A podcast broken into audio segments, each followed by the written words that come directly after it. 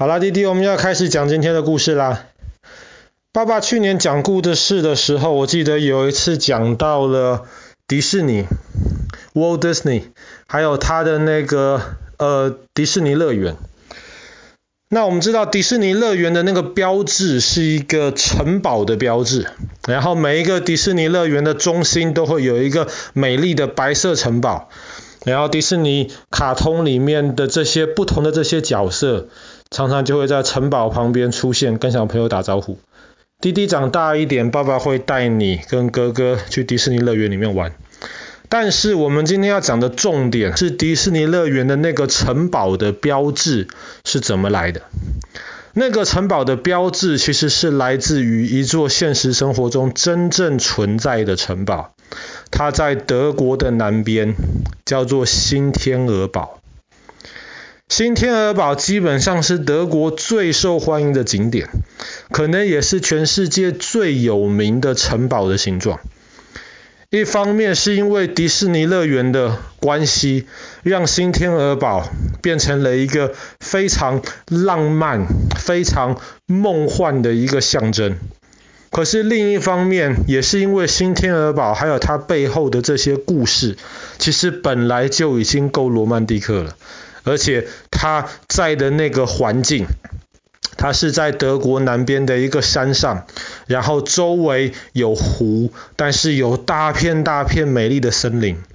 远处还有很多很多高山。那么如果是在那种天气稍微冷一点的时候去的的话，你就会看到这个白色的城堡，基本上是在整片这种绿色白色的世界里面，看起来非常非常的梦幻。新天鹅堡是怎么来的呢？其实大概在一百五十年、两百年前，那个时候德国还没有统一。爸爸去年也讲过德国统一的故事。那个时候德国北边有一个强大的一个小国家叫做普鲁士，南边有另一个没有那么强大的小国家叫做巴伐利亚。因为那个时候德国还没有统一嘛，所以巴伐利亚就找了一个盟友，就是奥地利，跟普鲁士打仗，可是打输了，普鲁士太厉害，所以后来呢，普鲁士为了惩罚南边的这个小国巴伐利亚，就要求巴伐利亚的国王要放弃他一部分国王的权利，他不能够再像以前巴伐利亚国王一样，要做什么就做什么。巴伐利亚国王打输了，没有办法了，那么他只能接受这个条件。可是接受了这个条件之后，他心中其实是觉得很别扭的。这个国王他从小就出生在新天鹅堡旁边的另一座城堡，在那个时候还没有新天鹅堡。然后在他小时候出生的那个城堡，他在里面长大，他就常常可以看到外面这非常非常美丽的风景。他也可以看到远处的山丘上面有两座已经废弃的城堡遗迹。在他打输给普鲁士之后，他又回到了他小时候的那个城堡，他就下了一个决定。他既然没有办法在现实的生活当中活得像以前的国王这样子，他就决定要自己创造一个他又可以。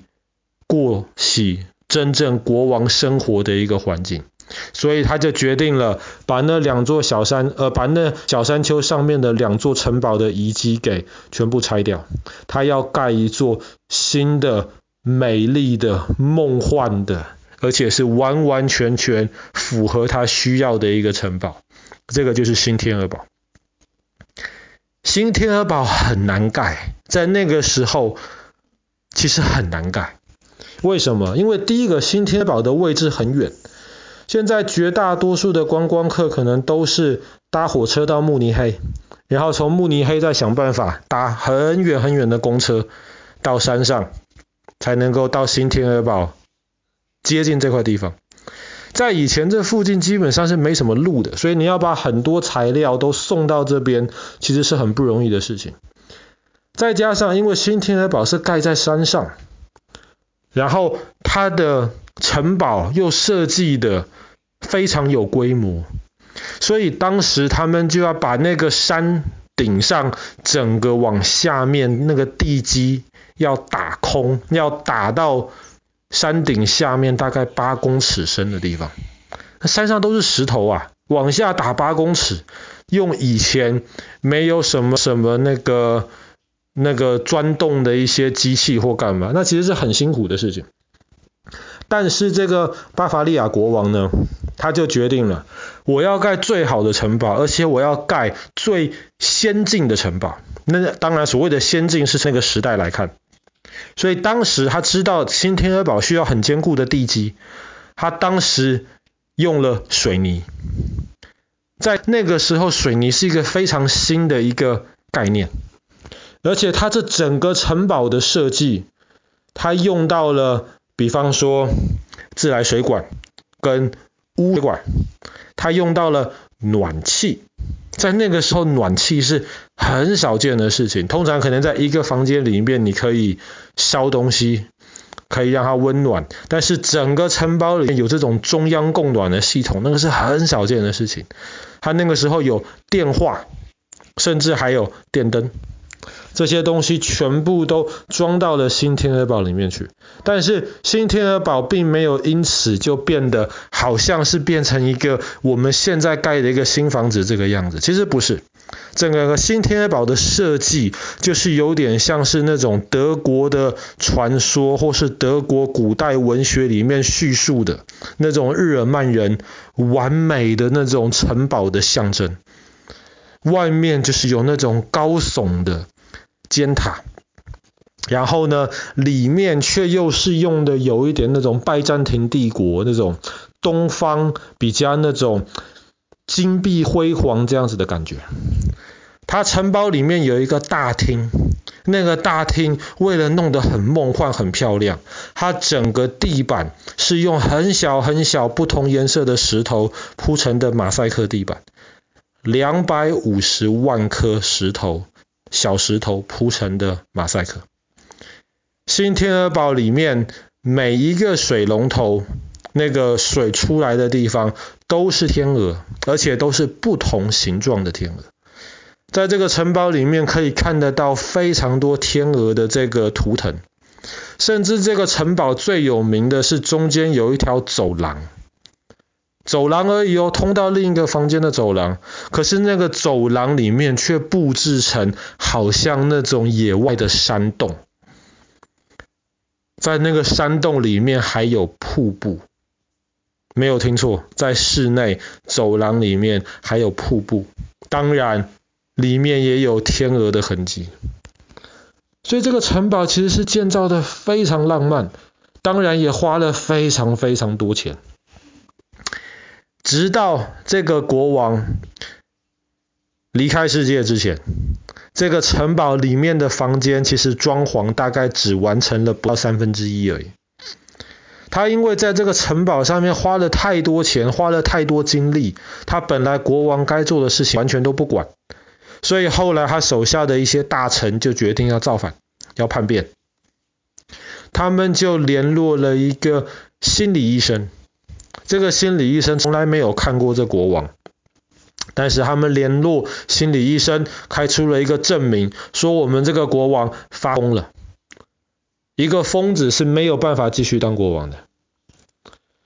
然后他们就把这个国王软禁起来。软禁起来就是好呃，好像是把他关进了监狱里面这样子，但是不是那种真正的监狱，而可能是一栋漂亮的大房子或是一栋的宫殿，但是却不让他能够自由的移动到不同的地方去。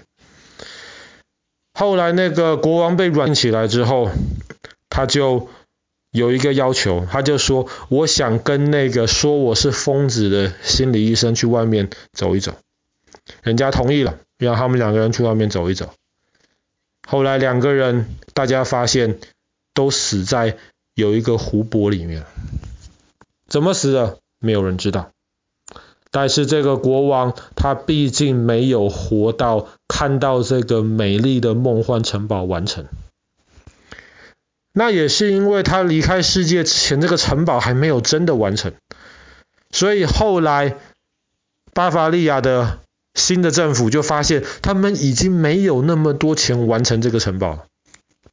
后来他们就做了一个决定，把这个城堡开放参观。这样子的话呢，老百姓如果想来看这个梦幻的城堡的话，你就要付门票，付了这些门票钱就可以来维持这个城堡里面的环境。那么现在每年其实都有非常非常多人去新天鹅堡。那么要去这边还不容易啊，那爸爸刚刚说的，你要搭从慕尼黑要搭很久的交通工具，到了城堡山脚下面的一个村庄里面。如果你可以走很远的路，你的体力很好的话呢，你可以选择健行爬山走上去。但是绝大多数的人到那边看见那座山，那边的森林，哇，好高好远啊！你也可以选择坐着漂亮的马车，像是王子跟公主一样，有马把你拉到这个新天鹅堡的门口上面去。那。爸爸如果有机会去的话，当然爸爸是希望能够爬山走上去了，因为周围的风景实在是太美了。那么周围其实除了新天鹅堡之外，还有好几座其他的城堡，但当然最有名、最美丽、最吸引观光客眼球的，就是我们今天讲的这个故事——德国的新天鹅堡。